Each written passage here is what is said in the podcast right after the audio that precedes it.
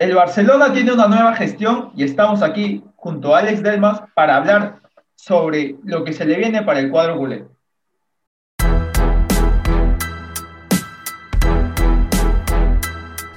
Como yo creo en el jugador peruano,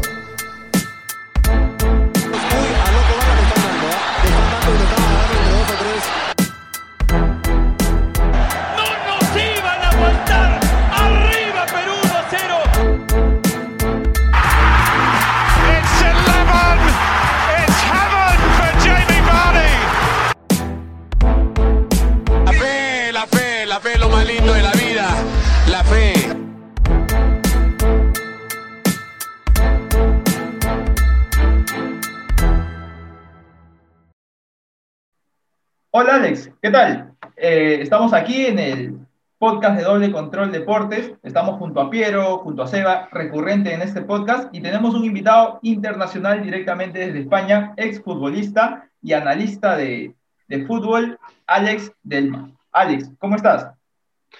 Hola, ¿qué tal? Ah, nada, encantado de, estar aquí con vosotros, de charlar de fútbol con todos vosotros, ¿eh? con Luis, con Piero, con Sebas y todos los que nos estáis viendo. Así que un placer. Bueno, eh, se avecina una temporada bastante movida, ha sido bastante eh, de subidas y bajadas para el Barcelona. Pero tú que eres fanático del club culé, ¿cómo ves al club? Y bueno, ya para que le, des el pase a Alex para que pueda explayarse sobre este tema, que es el experto, ¿no? Claro. Bueno, saludar primero a Alex y a ustedes, amigos. Bueno, yo creo que el Barça ha tenido una temporada con muchos, como lo decías, altibajos. Empezó eh, un poco mal en lo que era, en lo que es en Liga, en Champions, bueno, supo eh, sacar varios resultados. lastimosamente que el último partido contra la Juventus no le permitió ser primero y por ahí que le toque algún rival factible en, la, en octavos para, para la Champions. Pero creo que después de, en este año, en este 2021, ha ido de menos a más, ¿no? Ha ido eh, primero sacando buenos resultados en la liga, eh, que le permite ahora estar peleando la liga antes que tal vez en noviembre del año pasado, en octubre, esto se veía muy lejano. La Copa del Rey, el Barcelona acaba de ser campeón. Ahora, la pregunta para Alex es, ¿cuál es el balance de Barcelona en esta temporada? Bueno, ah, bueno tú, lo has dicho, has hecho un pequeño resumen y lo has dicho muy bien. Creo que es una temporada complicada para el Barça. Era una temporada donde han pasado muchísimas cosas. No hay que olvidar que el Barça venía del 2 ah, a 8 en Champions contra el Bayern de Múnich, la cual cosa aquí es un resultado histórico y aquí en Barcelona fue como tocar fondo de alguna manera, ¿no? Porque en muy pocos años se ha pasado del mejor Barça de la historia se pasó al 2.8, con lo cual ya empezó así. Se empezó con, las, ah, con la intención de generar cosas nuevas, sinergias nuevas, aunque se pudo hacer lo que se pudo, ¿no? Es decir, se fueron jugadores importantes como Luis Suárez, pero yo creo que ah, la regeneración fue parcial, pero no absoluta. A partir de aquí, normalmente estas temporadas no son fáciles, son complicadas y tienen sus dificultades. Llegó Kuman como un entrenador nuevo también. Y creo que al principio, sobre todo la primera parte del año, como tú bien has dicho, el Barça no se acabó de encontrar, era un equipo con mucha calidad, pero un equipo que no era constante, era como un prueba y error. El Barça empezó con un sistema 4-2-3-1, pasó luego a un 4-3-3, eh, volvió al 4-2-3-1, empezó con, con Coutinho de enganche, con Ansu Fati de delantero, con Messi tirado a una banda, luego cambió de protagonistas, es decir, mucha irregularidad. Parece que el 2021, poco a poco, el equipo ha ido creciendo, han ido mm, creciendo también figuras inesperadas, como es el caso de Pedri, Ah, hemos visto a un De Jong que está a un nivel ahora espléndido y que la primera parte de temporada ah, estaba discreto. Hemos visto la irrupción de Mingueza, también la de Araujo. Hemos visto a un Dembélé que ha mejorado. Bueno, hemos visto una serie de mejoras en el equipo que ha hecho que ahora esté en un buen, muy buen momento. También es verdad que Kuman parece que ha encontrado un poco, no sé si la tecla definitiva, pero ha encontrado en este sistema 3-5-2 una manera que ha potenciado a todos los jugadores. Con lo cual, como tú has dicho, eh, la temporada no es fácil, pero claramente de menos a más y creo que llega a la parte decisiva de temporada en el mejor momento. Eh, hola Alex, eh, mandarte un, saludo desde, acá, desde la distancia. Yo quería hacerte una pregunta, ¿no? Ya al haber hecho este balance de temporada, eh, bueno, la gran pregunta que todos esperan, ¿tú crees que Messi podrá renovar a, a, mitad de año con el Barcelona, ya que él manifestó en la entrevista, en esta famosa entrevista post fax, él dijo que eh, no sentía que había un proyecto en el Barcelona. Y ahora con estos jugadores jóvenes, más la llegada de Kuman, parece que el Barcelona ha encontrado un rumbo y a mi parecer el Barcelona puede encontrar un proyecto. ¿Tú crees que Messi al encontrar eh, este nuevo proyecto, más la llegada de la porta, que no es menor, podría renovar? Bueno, eh, eso solo lo sabe él, pero mi sensación es que Ah, se va a quedar. Eso es lo que creo yo, ¿eh? no, es información, sino que esa es mi opinión. Creo que, bueno, como estáis apuntando, creo que la situación a día de hoy es bastante diferente a la que había ah, en el verano o cuando él mandó el Burofax, ¿no? Es decir, Messi poco a poco, seguramente también afectado por el 2-8, afectado también por la salida de Luis Suárez, afectado por, todo, ah, estaba en una situación en la cual ahora no está. Ah, creo que esa mejora del equipo le ha ayudado. Creo que ver que jóvenes, jóvenes talentos y jóvenes futbolistas ah, sí tienen futuro, es decir, la mejora de De Jong, la irrupción de Pedri, ver que Ansu Fati ahora está lesionado, pero que es un jugador mm, con mucho potencial, y ver que el equipo de alguna manera, en una situación donde está empezando proyecto, pero aún así ya ha ganado el título de Copa, va a competir la liga, y bueno, en Champions fue como fue, pero no olvidemos que el último partido del Barça en Champions ante PSG fue dando una muy buena versión. Creo que todo eso ha ido haciendo que él se vaya encontrando. Ah, como tú has dicho, Sebas, también creo que es un punto de inflexión importante el cambio de directiva.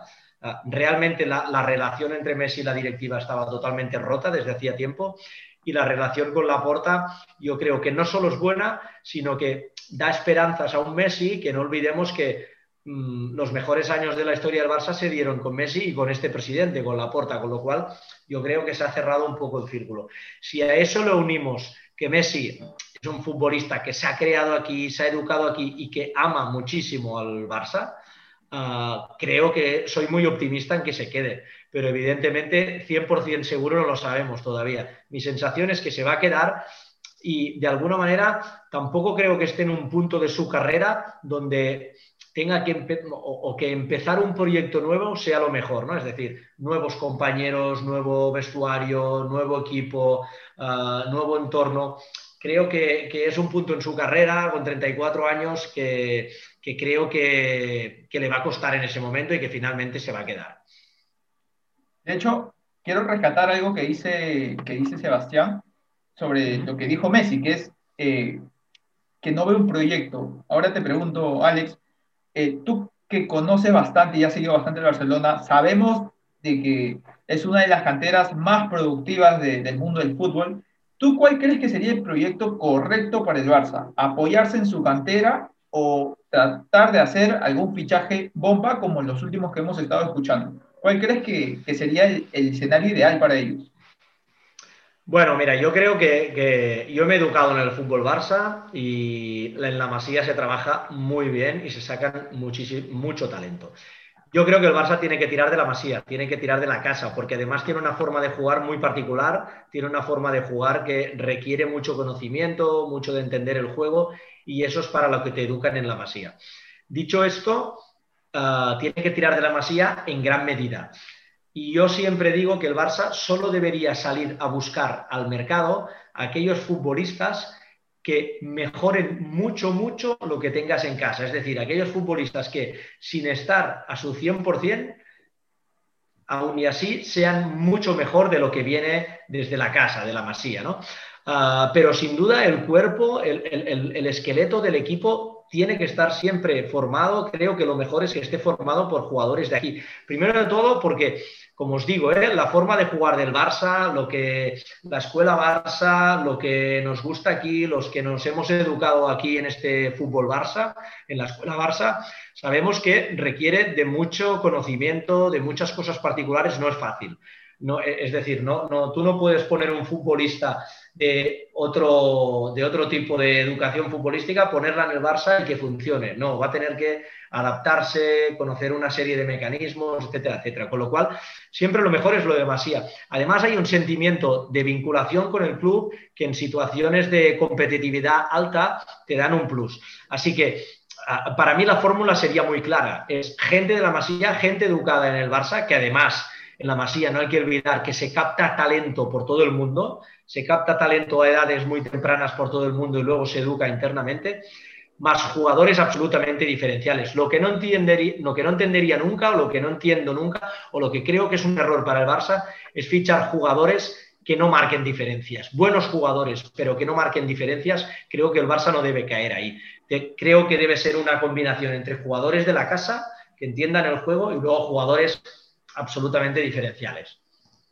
Claro, no, a eso de que los jugadores que son, por así decirlo, figuras mundiales, voy a citar un caso concreto, el caso de Coutinho, ¿no? A Coutinho eh, pensábamos, lo digo como hincha del Barça, que venía a hacer un gran papel, venía del Liverpool de hacer una temporada y pensábamos que en el Barça iba a ser eh, el reemplazo tal vez de, en ese instante de Neymar, ¿no? que se había ido al PSG. Ahora, esta temporada que ha llegado de eh, Pjanic, eh, Pedri, eh, ¿qué, ¿qué, opinión tienes de ellos? ¿no? Porque, por ejemplo, lo decías bien, Pedri estalló esta temporada, ¿no? Nadie lo tenía Pedri, incluso se voceaba de que tal vez podía ir prestado a un equipo, el mismo Trincao. Entonces, ¿cómo, cómo ves estos jales que ha hecho el Barça?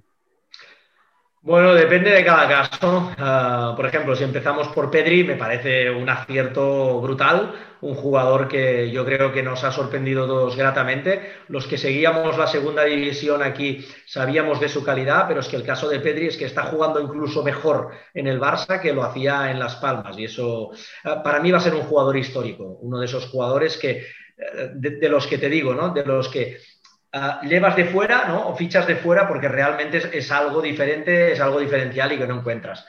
Ah, el tema de Trincao a mí me parece un, buen jugador, pero es ese tipo de jugadores en los cuales el Barça puede fabricar internamente. Es decir, estamos hablando de que, ah, y, con eso no quiero ser injusto con el futbolista, que me parece un buen futbolista, ¿eh? me parece un futbolista que en el futuro va a mejorar y que tiene cosas buenas. Pero, por ejemplo, en el Barça está Collado, en el Barça mm, hay jugadores que pueden realizar esa función, ¿no?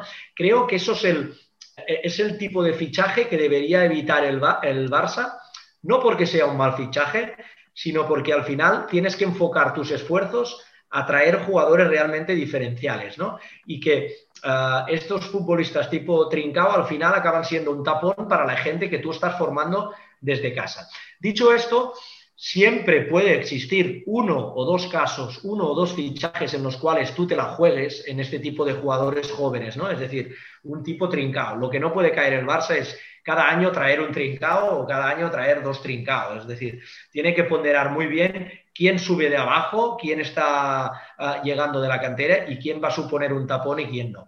Por ejemplo, otro caso, el de Pjanic. A mí me parece, y creo que aquí era una opinión bastante generalizada, que Pjanic es un gran jugador, es un jugador que tiene mucho bagaje, eso no lo niega nadie, pero su aportación era innecesaria en el equipo y luego se ha demostrado que es así, porque no supone ese jugador extra diferencial en un equipo que tiene mediocampistas como De Jong, que tiene mediocampistas como Busquets, que todavía son muy buenos, que tiene bueno, pues mediocampistas como Pedri no lo conocíamos, pero sobre todo estos dos.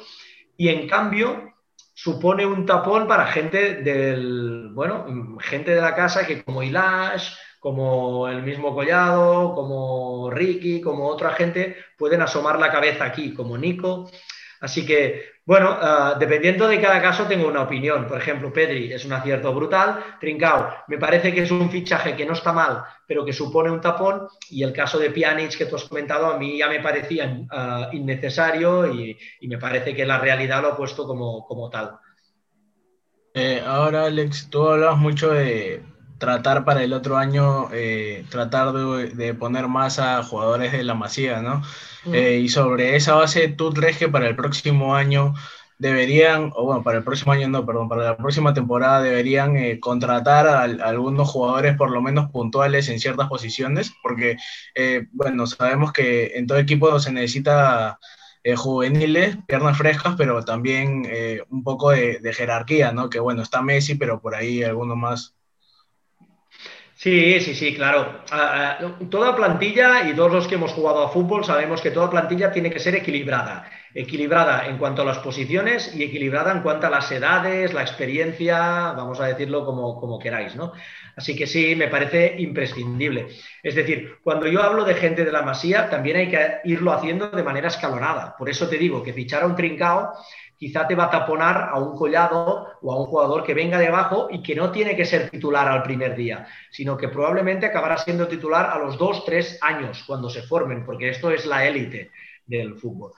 Ah, y eso debe de ser ah, combinado con jugadores diferenciales. Por ejemplo, te voy a poner un ejemplo. Si el Barça mm, quiere llevar a Haaland, a mí ese me parece un jugador diferencial. Es decir, un, Haaland, un Haaland tú no lo encuentras en la Masía porque es algo realmente diferencial. Por ejemplo, en su día ah, hay un jugador aquí que aquí crea mucha controversia, que es, por ejemplo, Dembélé. Dembélé es un futbolista que costó muchos millones, que todavía no ha acabado de, explotar, que este año está mejorando, pero es un, es un ah, más allá del precio, que el precio fue desorbitado porque se fue Neymar, pero Dembélé me parece que es un futbolista que no se encuentra en el mercado. No es fácil de encontrar en el mercado las prestaciones que tiene. Entonces, yo este eh, fichaje lo puedo entender. Ah, Ah, otros futbolistas como los que se está hablando, por ejemplo, se está hablando de Wijnaldum, creo que este sería un ejemplo de jugador que sería innecesario, que sería un tapón, aun y reconociendo que es un buen futbolista. ¿eh? Es decir, yo con eso no quiero, no quiero, decir que sea un mal futbolista, me parece que es un futbolista internacional, que es campeón de Europa, que entiende el juego, que, que bueno, que sabe competir pero me parece necesario porque no eleva el nivel de lo que encontramos aquí en la Masía, ¿no? O no eleva tanto el nivel como para ser innegociable. Es decir, el Barça debería de formarse, en mi opinión, de jugadores de la Masía que construyas aquí y de los tipos de jugadores tipo Haaland, tipo Mbappé o cuando hablemos de defensas, mm, de Ligt, Van Dijk, este tipo de jugadores que sí te suponen un paso adelante. Luego tú has mencionado antes a Dest. Dest me parece un buen fichaje, porque fue un, fichaje que creo que tiene condiciones, que es joven y que el Barça en estos momentos no tenía un lateral derecho en la masía que viniera o que mm, prometiera que, que podía ser un buen jugador en los próximos años. Con lo cual, aquí me parece una buena incorporación. Yo creo que el Barça tiene que ponderar mucho jugadores diferenciales, qué es lo que tiene en casa y siempre mirar primero en casa. En caso de que eh, en la masía no encuentres a alguien, luego sí poder salir al mercado. Eh, sabemos como lo dices, que hay jugadores que son como tapón. Eh, en tu opinión, Alex, ¿tú qué posiciones específicas reforzarías dentro del Barcelona? Bueno, ah, si partimos de la plantilla actual, creo que es necesario un delantero, eso está muy claro. Ah, yo siempre digo que mm, a cualquier entrenador, cuando hablo de equilibrio y de plantillas, tú tienes que tratar de darle todas las herramientas posibles para que luego él las utilice. ¿no? Es decir, ah, darle, si quieres fichar un 9, darle un 9 diferencial para que él luego lo utilice más o menos, pero para que lo utilice en función de lo que crea. Yo creo que necesito un delantero, un delantero diferencial, y con eso estoy. Mm, si me dices el número uno, sería Haaland para mí, es el jugador que tiene, que tiene gol, pero tampoco estaríamos cerrados, ¿no? Pero eh, mm, la posición de nueve es delicada porque tienes que traer a alguien que sea mm, diferencial para los próximos años. Si no, es mejor no traer a nadie y confiar en Ansu Fati o esperar la oportunidad el año que viene. Creo que ahí sería necesario. Creo que en el medio del campo el Barça no debe fichar a nadie y no debería fichar a nadie en los próximos 6, 7 años, si me apuras, a no ser que sea una cosa muy extraordinaria, porque el Barça tiene mucho potencial ya en el medio del campo y todo lo que viene por abajo son grandísimos futbolistas, van a ser muy buenos futbolistas, creo. Ah, es innegociable también, creo que es necesario un central. Vamos a ver si llega Eric García. Si llega Eric García, me parece un futbolista que entiende el juego, que es bueno, un buen fichaje porque no, no supone un dispendio económico muy alto y se ha formado aquí. Pero mm, Eric García, y quizá haría falta un segundo central, porque no tenemos que olvidar que Piqué, pues poco a poco hay que ir preparando el relevo de Piqué, aunque continúa siendo muy bueno. Pero está el caso de Piqué, está el caso de un Tití. Ah, creo que un central es imprescindible y dos serían necesarios. Y luego creo que un lateral zurdo, un lateral izquierdo creo que es muy necesario. Solo está Jordi Alba y es lo mismo. En el fútbol siempre hay que preparar el relevo. Ah, los relevos no vienen hoy se acaba un jugador y mañana ya entra otro, sino que se tienen, tienen que convivir durante uno, dos, tres temporadas. Eso es lo ideal. Primero, para darle competencia a Jordi Alba, porque a día de hoy no tiene competencia, y luego para que vaya entrando en dinámica. Así que estas tres posiciones me parecen imprescindibles. No, creo que necesite mucho más el Barça, ¿eh? creo que necesita confiar en lo que tiene, ah, que ciertos jugadores que están en crecimiento acaben de crecer y luego subir gente de abajo. La situación económica actual también está como para hacer eso. Claro, ¿no? la, la situación económica del Barça no es la mejor de todas. Y te quería preguntar un poco más este, por la Masía hablabas de Alex Collado, que es el capitán y viene haciendo una buena temporada. Nico González también tiene buenas referencias. Eh, el lateral Valdé, Yandro. Entonces, ¿por quién, tú quién dirías o a quién, si, tú fueras director deportivo, quién serían dos de la masía que ascenderías para el próximo equipo, para la próxima temporada y que tenga oportunidades? Mira, para mí sin duda Collado y Nico. Sin duda, creo que son dos futbolistas que están. Uh, Collado es el jugador más hecho del, del, Barça B, es un jugador de muchísima calidad. Y luego Nico es un futbolista que en los últimos meses ha evolucionado de una manera brutal, que está jugando de pivote, lo está haciendo muy, muy bien. Y realmente en el primer equipo se necesita esa figura de, pivote, uh, porque Busquets, hay que preparar el relevo de Busquets, pero el Barça crea Aquí en la escuela del Barça, los que hemos estado en, la escuela, nos hemos educado en este fútbol, le decimos eh, la, posición de 6, ¿no? La posición de 6 es la que ocupa Busquets. Nico es un 6 perfecto y Jandro es un 6 perfecto. El único problema en Jandro es que se ha lesionado y desde que se lesionó ha entrado Nico y Nico lo está haciendo tan o mejor que él, ¿no? Pero son dos futbolistas que me, parece, me parecen espléndidos. Ah, por eso te digo, si a estos, por eso te hablaba que en el medio del campo yo creo que el Barça no debe fichar a nadie y que en los próximos años no debe fichar a nadie porque viene Nico, viene Jandro, viene Ilash, que ya está en el primer equipo, está De Jong, estará Busquets hasta que se vaya, eh, es decir, en el medio del campo incluso está Ricky, que te puede jugar ahí, está Sergio Roberto, que te puede jugar ahí bueno, hay, mucha, hay mucho material en el medio del campo. La escuela Barça siempre saca muy buenos mediocampistas. También hay un jugador que se llama Gaby, que viene por abajo y que mm, promete muchísimo. Aún le faltan dos, tres años, pero todo eso se tiene que ir actuando en perspectiva. Ah, así que para mí estos. También Alejandro Valde, tú has, mencionado su nombre, me parece un futbolista interesante por la posición que ocupa, porque antes te hablaba de que es necesario un lateral izquierdo para ir regenerando y Valde es un lateral izquierdo que lo está haciendo muy muy bien abajo. Creo que todavía está un poco verde, es decir, creo que le faltarían un par de años para ir ah, matizando cosas, aprendiendo y ver su evolución. Con lo cual, yo aquí podría entender que el Barça apostara por un jugador puente, un jugador de transición, entre que Valde se acabara de formar y acabara de formar parte de la primera plantilla. Pero estos nombres para mí sí que tienen que formar parte del futuro del, Barça. Eh, Alex, eh, Luis te preguntó sobre qué posiciones te, te gustaría que, el Barça se refuerce para la próxima temporada.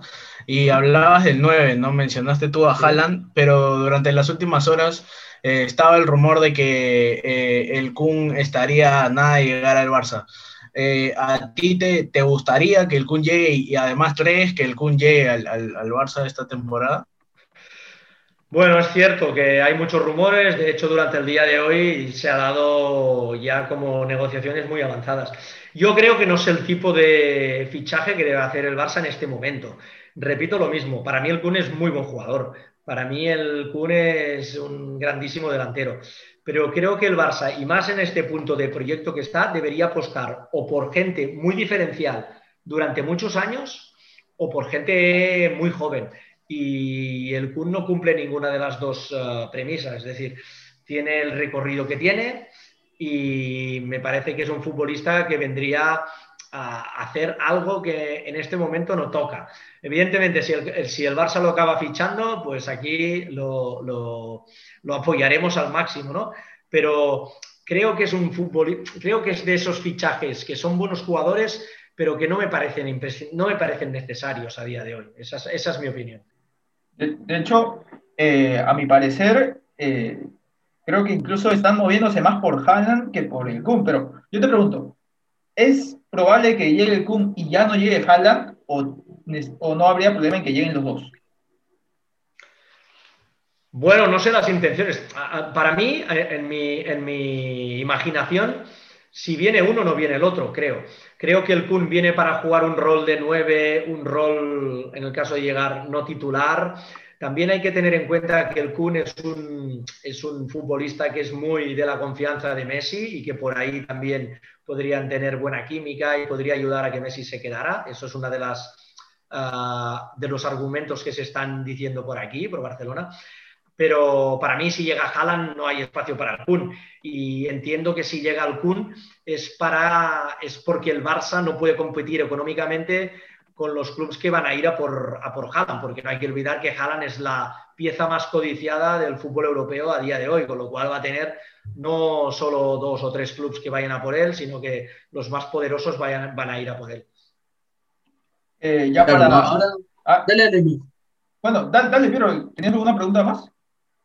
Ah, sí, no, ya para ir saliendo en ese tema de los jugadores, ahora concretamente, para ti, Alex, ¿cuáles serían los que el, eh, Barcelona debe de librarse, eh, debe de quitarse de encima eh, de, la plantilla actual, ¿no? sabiendo que un tití no es el un tití del 2018, tal vez por ahí este, Lenglet no está en su mejor momento, Junior Firpo no es el reemplazo ideal de Jordi Alba, pero para ti, ¿cuáles concretamente son los jugadores que ya el Barça podría hacer caja para fichajes? Bueno, primero de todo hay que decir que cuando todos los que hemos pasado por el mundo del fútbol lo sabemos, que a veces una cosa es el deseo y lo otro es lo que se puede hacer, ¿no? Muchos de estos futbolistas tienen contratos largos, contratos de, con, buenos salarios, con lo cual no es fácil ah, buscar una salida porque mm, a veces tiene que ser ventajosa por las dos partes y a veces el club quiere salir pero el jugador no y a veces el club ah, el jugador quiere salir y el club no quiera no si nos olvidamos de eso a tu pregunta si me dices qué jugadores deberían salir desde tu punto de vista sin tener en cuenta todo eso que dificulta las negociaciones para mí obviamente uno es un tití. Un Tití es un futbolista que me parecía un fichaje espectacular, pero obviamente la calidad futbolística de un Tití no está en duda, sino que está en duda su estado físico y por su estado físico Un Tití no ha podido rendir en los dos últimos años, con lo cual salida para un Tití. A mí Coutinho me parece un jugador prescindible, también con los en el cual el Barça debería tratar de hacer caja. Desde mi punto de vista, si hay una, una buena salida para Junior, Junior, y si no hay buena salida para Junior, yo me lo quedaría para tratar de hacer ese jugador puente ¿no? en el lateral izquierdo, pero bueno, en principio tratar de buscarle salida. Y desde mi punto de vista, Grisman creo que es un futbolista también que aun y ser muy buen jugador, ser campeón del mundo, veo difícil que acabe siendo un jugador diferencial en este Barça, en un Barça donde tiene a Messi, porque son jugadores muy iguales ¿no? de, Messi. Con lo cual creo que es una buena carta para poder hacer caja y poder ir a por otro, a por un jugador que sea realmente diferencial, sea un primera espada y que sea un perfil que no tiene a día de hoy el, el Barça. Eh, Alex, eh, yo recuerdo que Koeman eh, al final de, en los últimos días de enero, declaró que eh, este Barça no, no, estaba para ganar muchas cosas, ¿no? Porque habían hecho muchos cambios, eh, tienen un plantel corto, y bueno, el, último fin de semana ganó la Copa del Rey y, y ahora tienen por pelear la, la, liga. ¿Tú crees que con este plantel, ya que no tiene otro tipo de competición, va a poder pelear hasta el final el Barça la liga, ya que quedan algo de siete fechas, si no me equivoco? Sin duda, creo que sí. A ver, las declaraciones de los entrenadores a veces también tenemos que ponerlas en contexto y, ponderarlas bien. Uno, los entrenadores, que yo he tratado con muchos, muchas veces hacen, declaraciones para protegerse un poco, es decir, para que, para que el entorno, para la gente no tenga expectativas muy altas y que eso no acabe suponiendo una presión añadida para el equipo, para, los jugadores, para él, para todo el mundo. Y luego, ah, hay muchas veces que se dice la mitad de lo que se cree, ¿no? Yo, es verdad que era una temporada, es una temporada complicada y que es una temporada en la cual una de las posibilidades sería no ganar nada. Pero a, día de hoy el Barça ya ha ganado el título de Copa y le quedan, como tú dices, le quedan ocho partidos para, para el título de liga. Creo que la inyección de moral, la inyección de confianza de la Copa va a ser muy positiva para el Barça. Creo, no creo que, no solo creo que la va a pelear, sino que creo que tiene bastantes posibilidades de ganar la liga. Ah, a día de hoy hay tres equipos que están compitiendo por ella, como bien sabéis que son Atlético, Madrid y Barça. De todos ellos creo que el que está en mejor forma es el Barça y tiene que aprovecharlo. Es verdad que queda un mes exacto y que en un mes pueden pasar varias cosas, pero creo que el Barça a día de hoy tiene más piernas, tiene más confianza, está jugando mejor a fútbol. Creo que el Madrid le va a distraer la Champions porque le va a requerir esfuerzos y creo que el Atlético de Madrid al dejar escapar tanta diferencia como la que tenía, eso le va a suponer una carga de presión añadida y un peso que va, a hacer que no pueda rendir. Aún así, eh, es obvio que cada partido va a ser una final y que sobre todo el partido Barça-Atlético que se va a dar en, creo que son 20 días, va a ser mm, prácticamente decisivo para el campeón de liga. Pero si me hacéis apostar, yo apuesto por el Barça. Eh, Alex, ya para. Tengo dos preguntas ya para ir cerrando, dos preguntas que van, van unidas. Eh, simplemente preguntarte por el tema de cómo ves tú al Barcelona ahora con, con la porta al mando, si le auguras un buen futuro, un futuro incierto. Y otra cosa más, que sería si crees que Kuman es un entrenador para un Barcelona a largo plazo. Esas dos preguntas, no sé si luego tengan más, pero esas son ya para ir cerrando. ¿Qué me puedes decir acerca de eso? Mira, sobre la porta, empezando por la primera que has hecho, me parece que es una muy buena noticia para el Barça. Creo que es un, que es un presidente que ya estuvo en el Barça y ah, es, de alguna manera es alguien que representa a alguien con liderazgo. ¿no? Ah, siempre digo que en los momentos de los equipos, de los clubes, se necesitan cosas distintas dependiendo del momento. Yo creo que el Barça necesitaba a día de hoy alguien del liderazgo de, de Jean Laporta, porque el Barça había caído en los últimos años un poco en la desconfianza, ¿no? en, el, en el quererse poco como club. ¿no? Y la llegada de Laporta creo que de entrada supone una inyección de vitaminas para todo el club, todos los aficionados y todo el entorno.